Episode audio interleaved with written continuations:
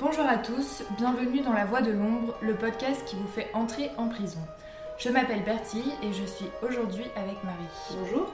La peine privative de liberté est la sanction la plus utilisée de la justice pénale autour du globe. Aujourd'hui, la planète compte plus de 11 millions d'individus en incarcération, ce chiffre ayant augmenté de 20% entre 2002 et 2020. Il y a environ 410 000 enfants emprisonnés chaque année. Cette peine consiste à emprisonner un individu dans un endroit sans qu'il soit en droit d'en sortir avant un certain temps déterminé en fonction des lois en application. Mais alors, comment cette sanction qui consiste à retirer la liberté d'un individu a-t-elle pu autant se développer dans nos sociétés contemporaines? Nous allons analyser dans ce podcast la dimension historique de l'évolution de la prison, ainsi que la dimension géographique. Et vous pouvez écouter dans l'autre podcast la dimension un peu plus philosophique et l'évolution de la pensée autour de la prison.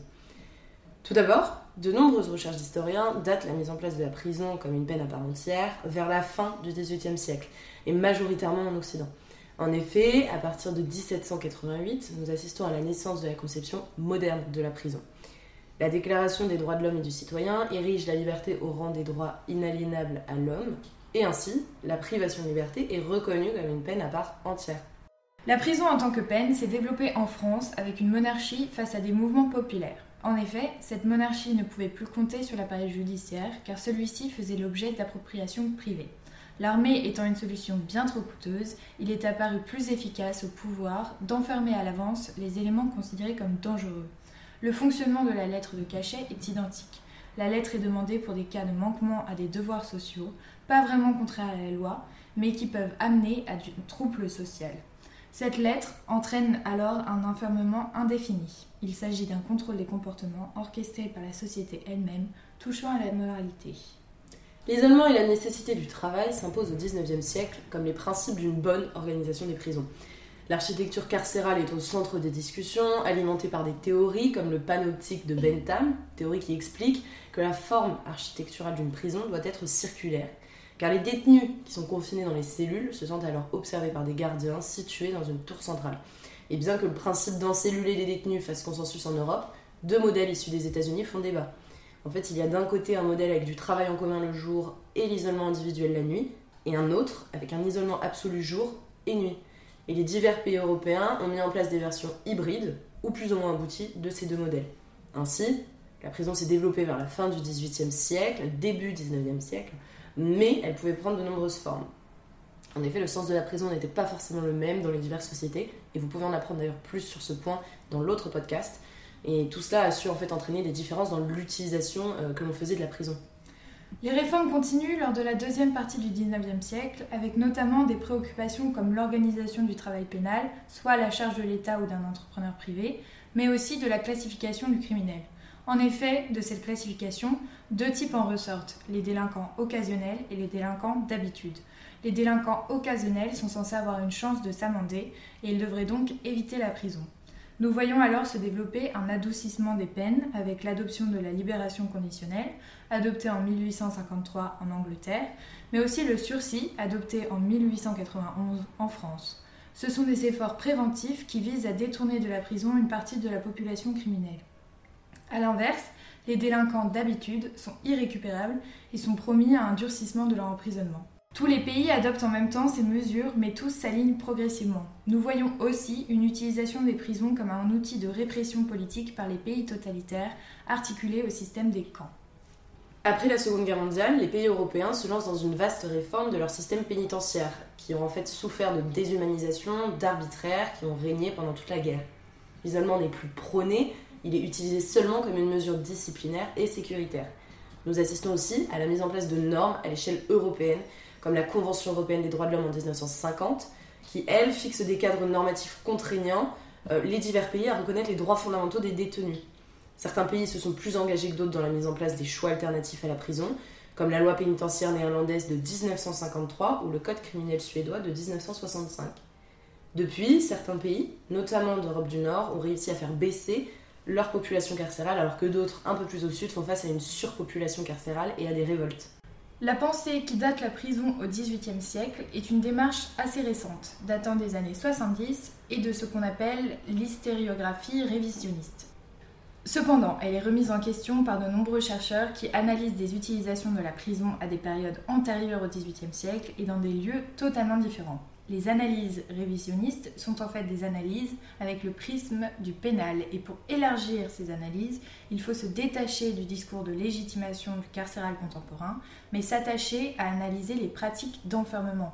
On ne se demande plus comment naît et se développe la peine de prison, mais depuis quand avons-nous des pratiques d'enfermement? De nombreux historiens essayent d'élargir l'analyse chronologique de la prison en se penchant sur des périodes antérieures. La prison, comme on l'entend aujourd'hui, était quasiment inexistante lors de l'Antiquité. La prison de liberté ne s'exerçait qu'à titre accessoire, c'est-à-dire à, l'attente d'un jugement ou d'une exécution par exemple.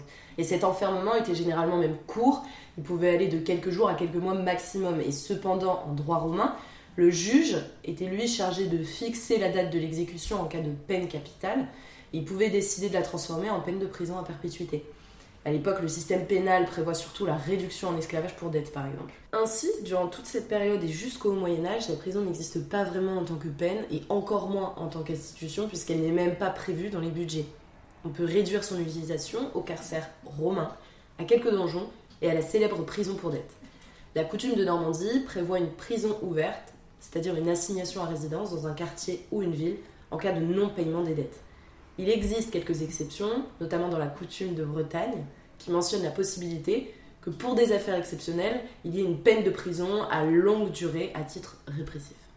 À partir du 8e siècle, la prison se développe avec les lois séculaires en tant que peine répressive et thérapeutique.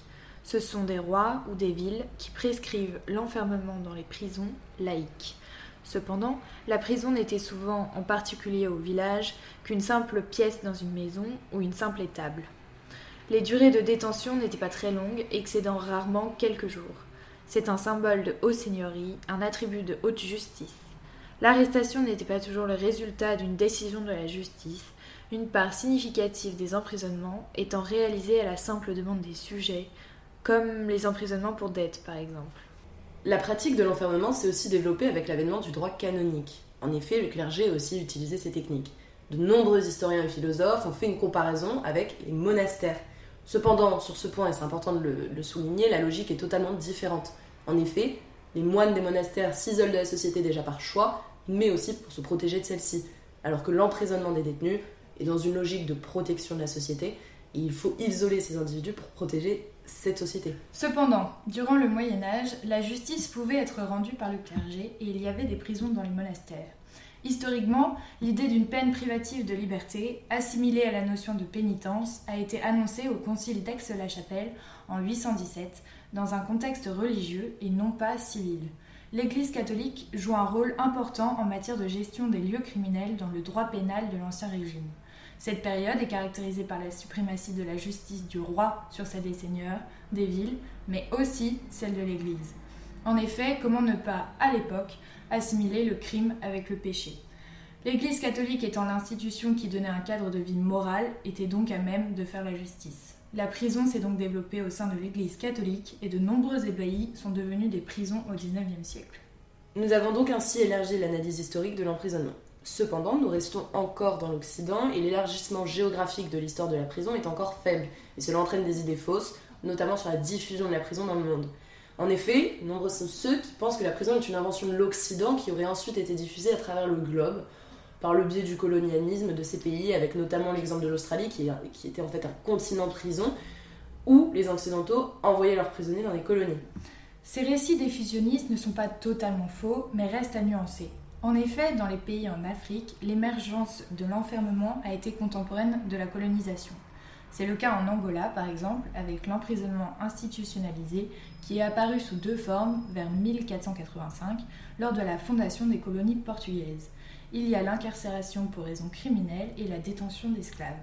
À part les prisons dans les forteresses militaires, les prisons civiles ont été établies en ville avec un mélange des prisonniers blancs et noirs. En Indochine, la prison moderne s'est développée sur le modèle des camps de prisonniers de guerre et donc seulement dans une logique répressive car introduite par des colonisateurs français au service d'un projet de régime racialisé. Ce sont des exemples de diffusion de la prison par suite du colonialisme, mais cette vision ne doit pas être généralisée. C'est notamment le cas en Chine, où la conception confucéenne de l'éducation a eu un poids très important dans l'émergence des prisons. Nous pouvons alors aller même un peu plus loin avec de nombreuses recherches qui montrent l'existence de pratiques d'enfermement avant même l'arrivée des puissances occidentales dans certains espaces extra-européens. C'est le cas de l'Empire ottoman avec les galères, qui est une forme spécifique de détention. En effet, les arsenaux de nombreuses villes ottomanes employaient des détenus. Et en faisant un tour du monde, nous observons aussi des méthodes d'enfermement, par exemple au Japon. Il existait un complexe carcéral dès le début du XVIIe siècle, et les prisons japonaises étaient divisées en différentes zones d'enfermement en fonction du statut et du genre des détenus. Ainsi, nous pouvons retenir que les pratiques d'enfermement ne sont pas une nouveauté, qu'elles ont existé depuis l'Antiquité, mais nous assistons à une prise d'importance et une institutionnalisation lors du XVIIIe siècle, notamment en Occident. Les techniques d'emprisonnement se sont alors diffusées, parallèlement des traditions déjà mises en place dans les diverses parties du monde. Voilà, on espère que cet épisode vous a plu. Merci d'avoir écouté ce podcast, et si la philosophie vous intéresse, n'oubliez pas d'aller écouter la deuxième partie. N'oubliez pas aussi de vous abonner et d'aller consulter les réseaux et le site de l'ombre et la plume. A très bientôt pour un nouvel épisode de La Voix de l'ombre.